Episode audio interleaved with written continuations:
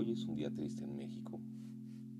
Fallece Héctor Suárez a sus 81 años, un gran comediante y crítico social y político de México. Sus personajes son emblemáticos como el Noah la Doña Zoila, el licenciado Butrón, el Ta Difícil, el Picudo, el Destroyer, el Flanagan, entre muchos otros.